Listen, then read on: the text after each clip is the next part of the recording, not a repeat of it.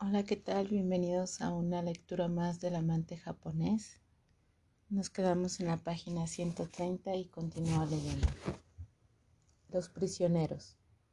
Durante el primer año en Topaz, Ichimei mandaba a menudo dibujos a Alma, pero después se fueron espaciando, porque los censores no daban abasto y tuvieron que poner límites a la correspondencia de los evacuados.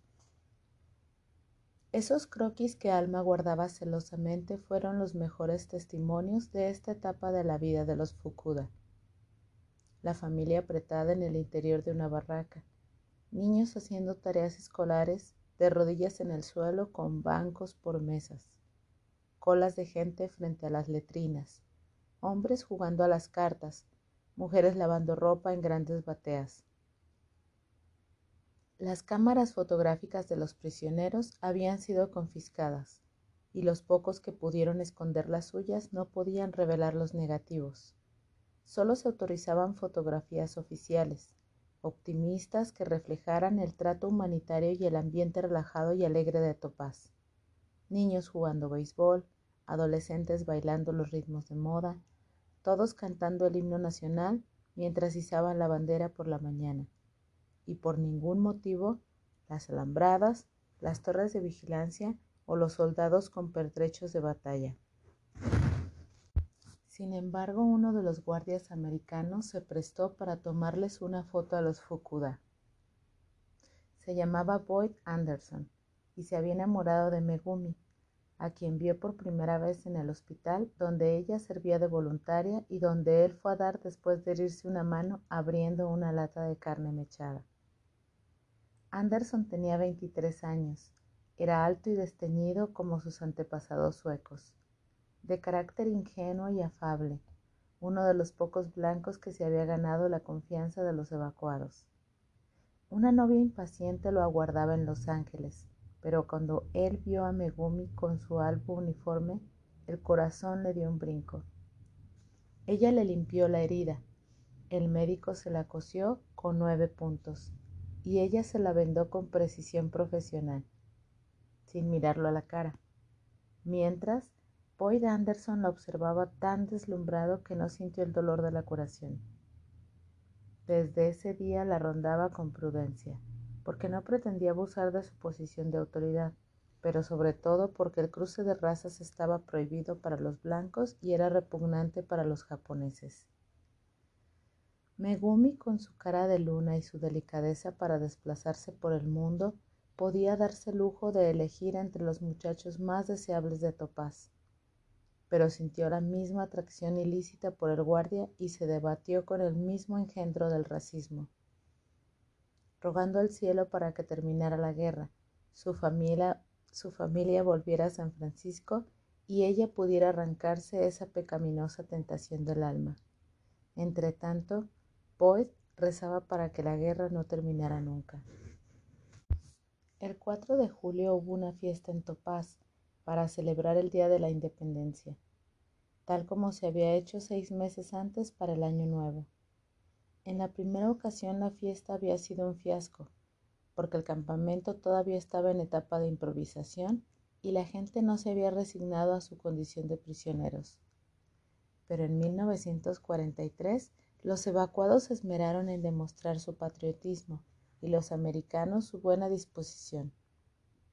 A pesar de los remolinos de polvo y de un calor que ni las lagartijas soportaban, se mezclaron en amable convivencia entre asados, banderas, tortas y hasta cerveza para los hombres, quienes por una vez podían prescindir del asqueroso licor preparado clandestinamente con duraznos en conserva fermentados. A Boyd Anderson, entre otros, les asignaron fotografiar las festividades para callar a los reporteros de mala leche que denunciaban como inhumano el trato a la población de origen japonés. El guardia aprovechó para pedirles a los Fukuda que posaran. Después le dio una foto a Takao y otra disimuladamente a Megumi, mientras él hizo ampliar la suya y recortó a Megumi del grupo familiar. Esa foto habría de acompañarlo siempre. La llevaba en su billetera protegida con plástico y con ella lo enterrarían 52 años más tarde. en el grupo aparecían los Fukuda frente a un edificio negro y chato. Takao, con los hombros derrotados y gesto aduso. Eideko, diminuta y desafiante. James de medio lado y de mala gana. Megumi en sus esplendorosos 18 años. Eichimei de 11, flaco con una mata de pelos erizados y costras en las rodillas. En aquella fotografía de la familia en Topaz, la única que existía, faltaba Charles. Ese año el hijo mayor de Takao y Eideko se había alistado en el ejército porque lo consideró su deber y no para escapar del encierro, como algunos jóvenes que rechazaban la conscripción, decían los voluntarios.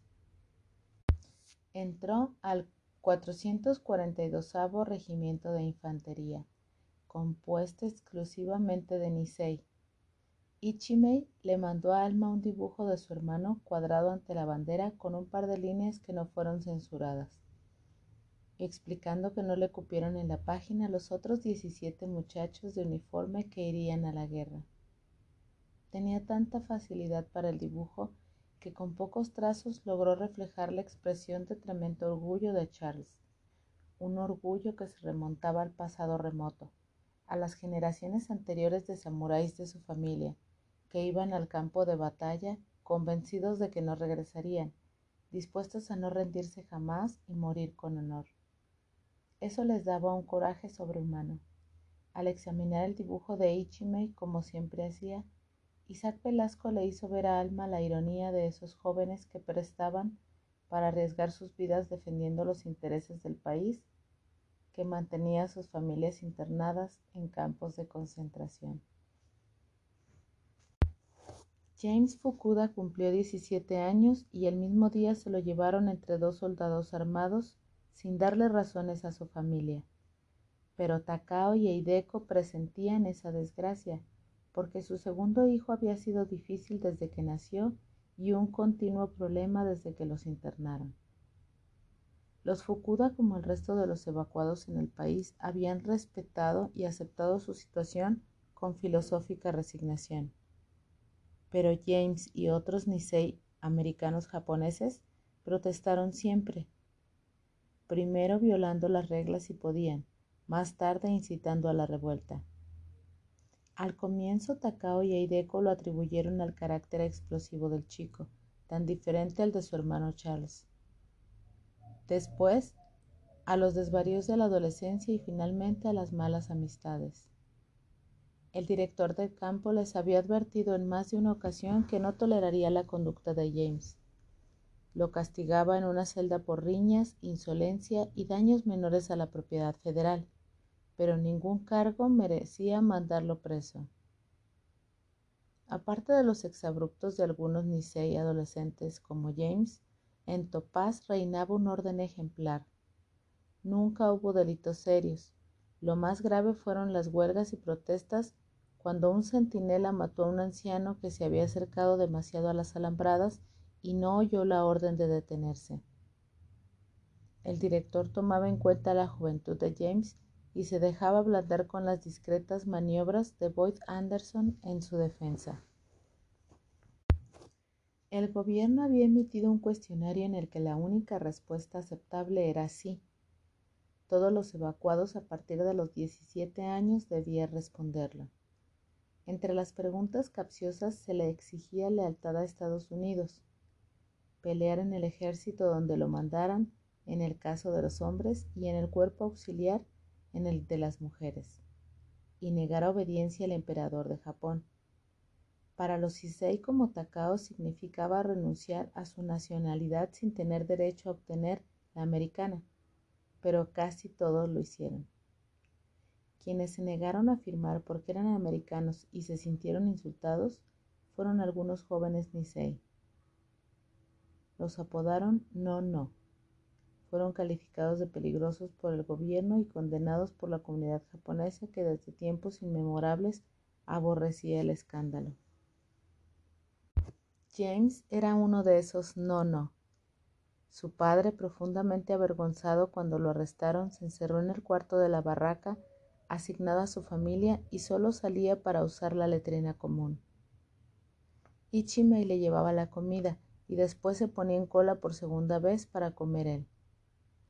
Eideko y Megumi, quienes también sufrían el bochorno causado por James, trataron de continuar con su vida habitual, soportando con la cabeza en alto los rumores malvados, las miradas reprobatorias de su gente y el hostigamiento de las autoridades del campo. Los Fukuda, incluso Ichimei, fueron interrogados varias veces, pero no fueron acosados en serio gracias a Boyd Anderson, quien había ascendido y los protegió como pudo. ¿Qué le va a pasar a mi hermano? le preguntó Megumi. No sé, Megumi. Pueden haberlo enviado a Tulake, en California, o a Fort Leavenworth, en Kansas. Eso es cosa del Departamento Federal de Prisiones. Supongo que no lo soltarán hasta que termine la guerra, respondió Boyd. Aquí andan diciendo que a los nonos los van a fusilar como espías. No crees todo lo que oyes, Megumi. Ese hecho alteró irremisiblemente el ánimo de Takao. Durante los primeros meses en Topaz había participado en la comunidad y llenado sus horas eternas cultivando huertos de vegetales y fabricando muebles tallados con la madera de embalaje que conseguía en la cocina. Cuando ya no ocupó un mueble más en el reducido espacio de la barraca, Eideco lo incitó a hacerlos para otras familias. Trató de obtener permiso para enseñarles judo a los niños y se lo negaron. El jefe militar del campamento temió que plantara ideas subversivas en sus alumnos y pusiera en peligro la seguridad de los soldados, secretamente. Takao siguió practicando con sus hijos. Vivía esperando que los liberaran. Contaba los días, las semanas y los meses marcándolos en el calendario. Pensaba sin cesar en la ilusión abortada del criadero de flores y plantas con Isaac Velasco, en el dinero que había ahorrado y perdido, en la casa que había ido pagando por años, reclamada por el propietario décadas de esfuerzo, trabajo y cumplimiento del deber para terminar encerrado tras una alambrada, como un criminal decía, amargado. No era sociable. La muchedumbre, las inevitables colas, el ruido, la falta de privacidad, todo lo irritaba. En cambio, Eideco floreció en Topaz. Comparada con otras mujeres japonesas, era una esposa insubordinada que se enfrentaba a su marido con los brazos en jarras, pero había vivido dedicada al hogar, los hijos y el pesado oficio de la agricultura, sin sospechar que dentro llevaba dormido al ángel del activismo. En el campo de concentración no tenía tiempo para la desesperación o el aburrimiento. A toda hora andaba revolviendo problemas a toda hora andaba resolviendo problemas ajenos y forcejeando con las autoridades para conseguir lo aparentemente imposible. Sus hijos estaban cautivos y seguros tras la cerca. No tenía que vigilarlos. Para eso había ocho mil pares de ojos y un contingente de las Fuerzas Armadas. Su mayor preocupación era apuntalar a Takao para que no se desmoronara por completo. Se le estaba acabando la inspiración para darle tareas que lo mantuvieran ocupado y sin tiempo para pensar. Su marido había envejecido.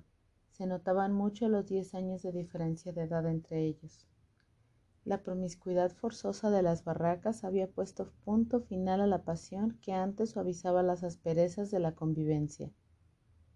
El cariño se había trocado en exasperación por parte de él y paciencia por parte de ella. Por pudor ante los hijos que compartían la habitación, procuraban no tocarse en su estrecha cama. Así la relación fácil que habían tenido se fue secando. Megumi Fukuda había recibido tres proposiciones de casamiento en menos de dos años y nadie se explicaba por qué las había rechazado, salvo Ichimei que hacía de correo entre su hermana y Boyd Anderson. La muchacha quería dos cosas en su vida, ser médico y casarse con Boyd, en ese orden.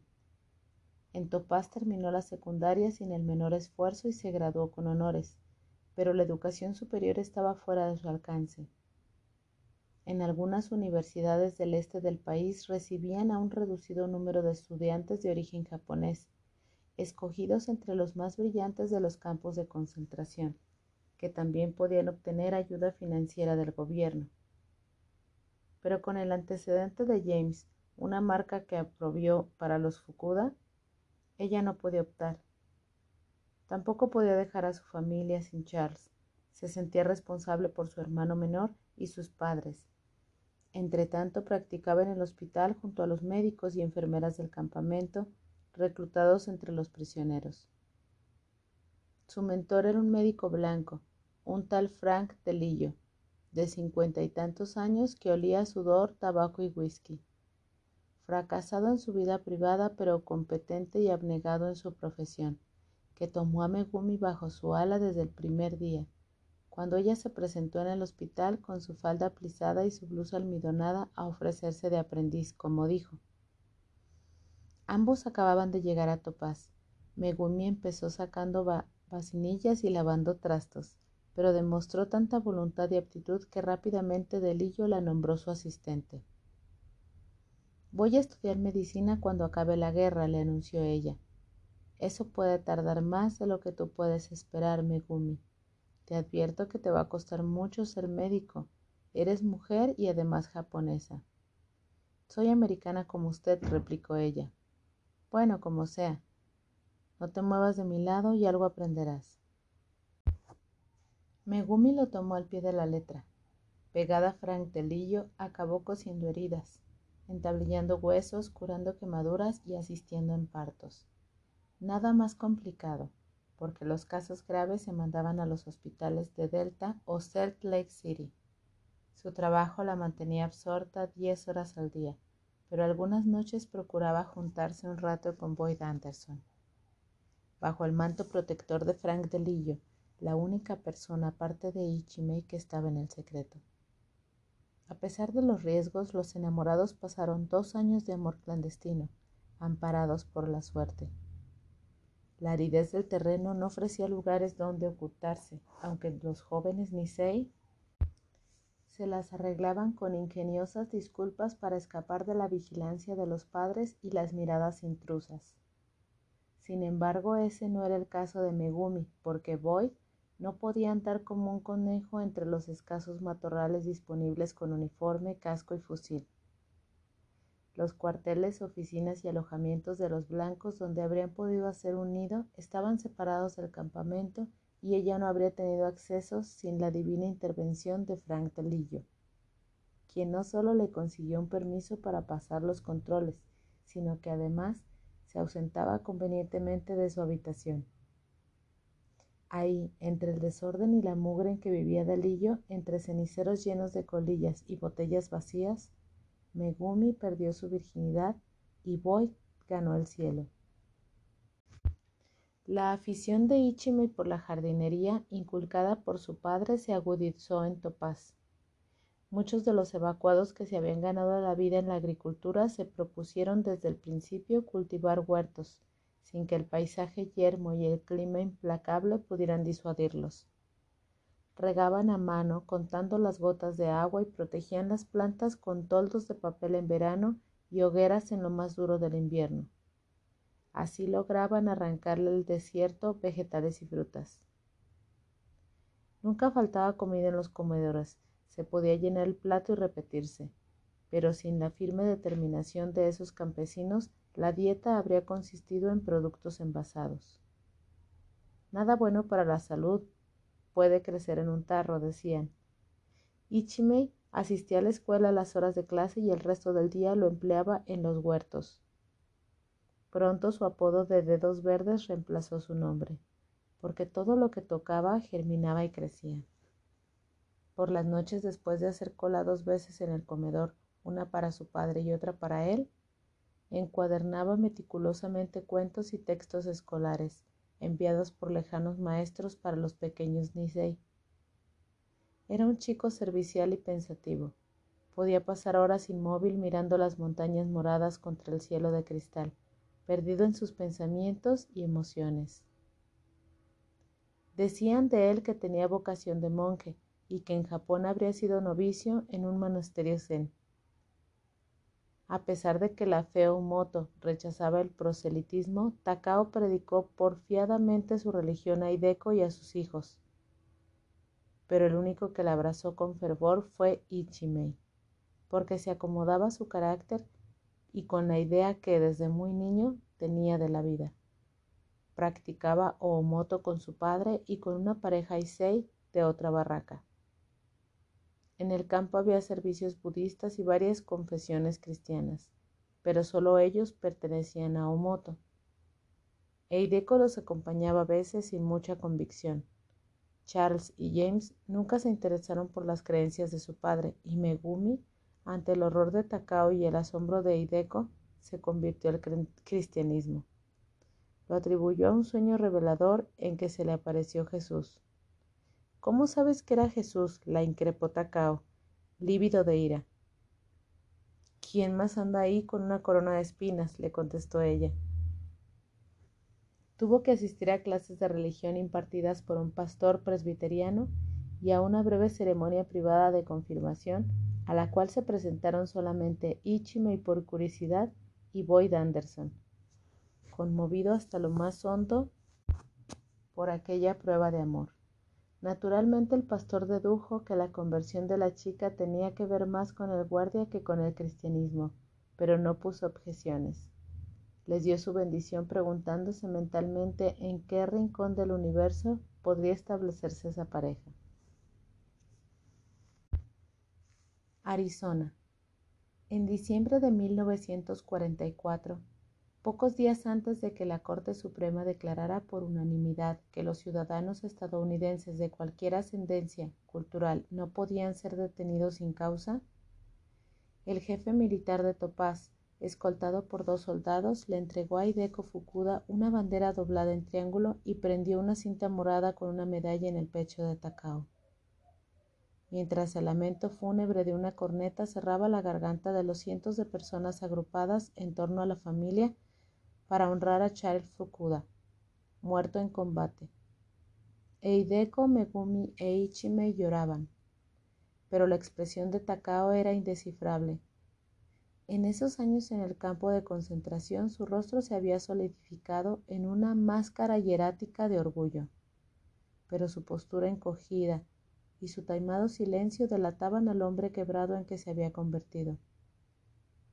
A los 52 años nada quedaba de su capacidad de deleite ante el brote de una planta, de su suave sentido del humor, de su entusiasmo por labrar un futuro para sus hijos, de la ternura discreta que había compartido con Eideco, el sacrificio heroico de Charles, el hijo mayor que debía sostener a la familia cuando él ya no pudiera hacerlo, fue el mazazo que lo derrotó. Charles pereció en Italia, como otros cientos de americanos japoneses del 442 Regimiento de Infantería, apodado el Batallón del Corazón Púrpura, por el extraordinario número de medallas al valor. Ese regimiento, compuesto exclusivamente de Nisei, llegó a ser el más condecorado en la historia militar de Estados Unidos, pero para los Fukuda eso nunca sería un consuelo. El 14 de agosto de 1945 Japón se rindió y empezaron a cerrar los campos de concentración. Los Fukuda recibieron 25 dólares y un pasaje en tren hacia el interior de Arizona. Como el resto de los evacuados, no mencionarían nunca más en público esos años de humillación en los que su lealtad y patriotismo habían sido puestos en duda. Sin honor, la vida valía muy poco. Shigata Ganai. No les permitieron regresar a San Francisco, donde tampoco había nada que los llamara. Takao había perdido el derecho de arrendamiento de los predios que antes cultivaba y al alquiler de su casa. Nada le quedaba de sus ahorros o del dinero que Isaac Velasco le entregó cuando fue evacuado. Tenía un permanente ruido de motor en el pecho, tosía sin cesar y apenas soportaba el dolor de la espalda. Se sentía incapaz de volver a las pesadas labores de la agricultura, el único empleo disponible para un hombre de su condición. A juzgar por su helada actitud, La precaria situación de su familia le importaba poco. La tristeza se le había cristalizado en indiferencia. Sin la solicitud de Ichimei, quien se empeñaba en hacerlo comer y acompañarlo, se hubiera echado en un rincón a fumar hasta la muerte. Mientras su mujer y su hija trabajaban largos turnos en una fábrica para mantener modestamente a la familia. Por fin los Issei podían adquirir la ciudadanía, pero ni eso logró sacar a Takao de su postración. Durante 35 años había deseado tener los mismos derechos que cualquier americano y ahora que se le presentaba la oportunidad, lo único que quería era regresar a Japón, su patria derrotada. Eideco trató de llevarlo a registrarse al Servicio Nacional de Inmigración, pero acabó por ir sola, porque las pocas frases que su marido pronunciaba eran maldecir a Estados Unidos. Megumi debió postergar de nuevo su decisión de estudiar medicina y la ilusión de casarse. Pero Boyd Anderson, trasladado a Los Ángeles, no olvidó a Megumi ni por un momento. Las leyes contra matrimonio y cohabitación entre razas se habían abolido en casi todos los estados, pero todavía una unión como la de ellos resultaba escandalosa. Ninguno de los dos se había atrevido a confesarles a sus padres que llevaban más de tres años juntos. Para Takao Fukuda habría sido un cataclismo. Jamás habría aceptado la relación de su hija con un blanco y menos con uno que patrullaba las alambradas de su prisión en Utah. Estaría obligado a repudiarla y perderla también. Ya había perdido a Charles en la guerra y a James, deportado a Japón, de quien no esperaba volver a tener noticias. Los padres de Boyd Anderson, inmigrantes suecos de primera generación, instalados en Omaha, se habían ganado la vida con una lechería hasta que se arruinaron en los treinta y acabaron administrando un cementerio. Eran gente de honestidad incuestionable, muy religiosa y tolerantes en materia racial. Pero su hijo no iba a mencionarles a Megumi antes de que ella aceptara un anillo nupcial.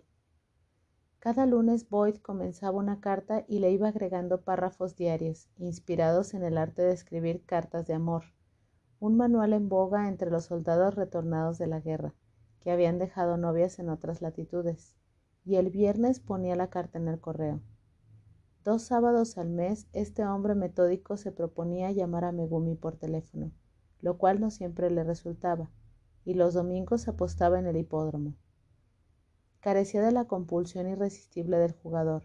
Los vaivenes del azar lo ponían nervioso y afectaban su úlcera de estómago pero había descubierto por casualidad su buena suerte en las carreras de caballos y la utilizaba para aumentar sus escuálidos ingresos.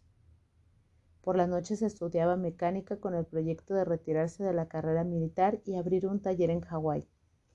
Creía que era el mejor lugar para instalarse, porque había una numerosa población japonesa que se libró de la afrenta de ser internada a pesar de que el ataque de Japón había ocurrido ahí. En sus cartas, Boyd procuraba convencer a Megumi de las ventajas de Hawái, donde podrían criar a sus hijos con menos odio racial, pero ella no estaba pensando en hijos. Megumi mantenía una lenta y tenaz correspondencia con un par de médicos chinos para averiguar la forma de estudiar medicina oriental, ya que la occidental se le negaba. Pronto habría de descubrir que también para eso el hecho de ser mujer y de origen japonés era un obstáculo insalvable, tal como le había advertido su mentor Frank Delillo. A los 14 años, Ichimei entró en la escuela secundaria. Como Takao estaba paralizado por su melancolía y Eideko apenas hablaba cuatro palabras de inglés, le tocó a Megumi actuar de apoderada de su hermano. El día en que fue a inscribirlo pensó que Ichimei se hallaría ahí como en su casa, porque el edificio era tan feo y el terreno tan inhóspito como en Topaz. Lo recibió la directora del establecimiento, Miss Brody, quien se había empeñado durante los años de la guerra en convencer a los políticos y a la opinión pública de que los niños de familias japonesas tenían derecho a la educación, como todo americano. Había recogido miles de libros para enviarlos a los campos de concentración. Ichime ya había encuadernado varios de ellos y los recordaba perfectamente porque cada uno llevaba una nota de Miss Brody en la portada. El chico imaginaba a esa benefactora como el hada madrina del cuento de la Cenicienta y se encontró con una mujer maciza, con brazos de leñador y voz de pregonero. Mi hermano está atrasado en los estudios. No es bueno para leer ni escribir, tampoco para la aritmética, le dijo Megumi abochornada. ¿Para qué eres bueno entonces, Ichimei? le preguntó Miss Brody directamente al niño. Dibujar y plantar, respondió Ichimei en un susurro con la vista clavada en la punta de sus zapatos. Perfecto. Eso es justamente lo que nos hace falta aquí, exclamó Miss Brody.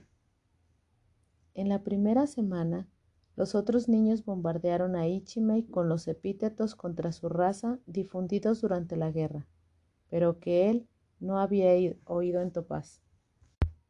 El chico tampoco sabía que los japoneses eran más odiados que los alemanes, ni había visto las historias ilustradas en que los asiáticos aparecían como degenerados y brutales.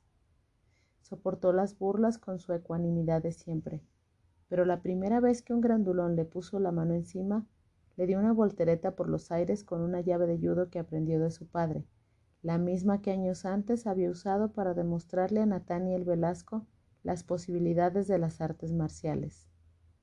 Lo enviaron castigado a la oficina de la directora. Bien hecho, Ichimei, fue el único comentario de ella.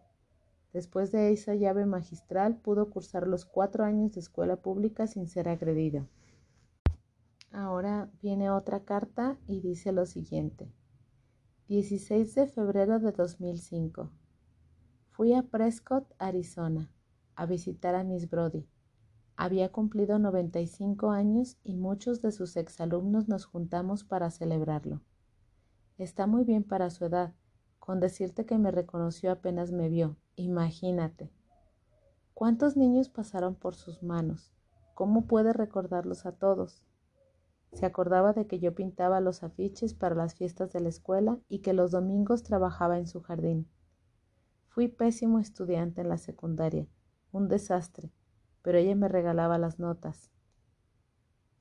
Gracias a Miss Brody, no soy completamente analfabeto y ahora puedo escribirte, amiga mía. Esta semana que no hemos podido vernos ha sido muy larga. La lluvia y el frío han contribuido a que fuera particularmente triste. Tampoco pude encontrar gardenias para enviarte. Perdóname. Llámame, por favor. Ichi. Pues vamos a parar aquí. Estamos en la página 149 y continúo mañana. Muchas gracias por escuchar. Chao, chao.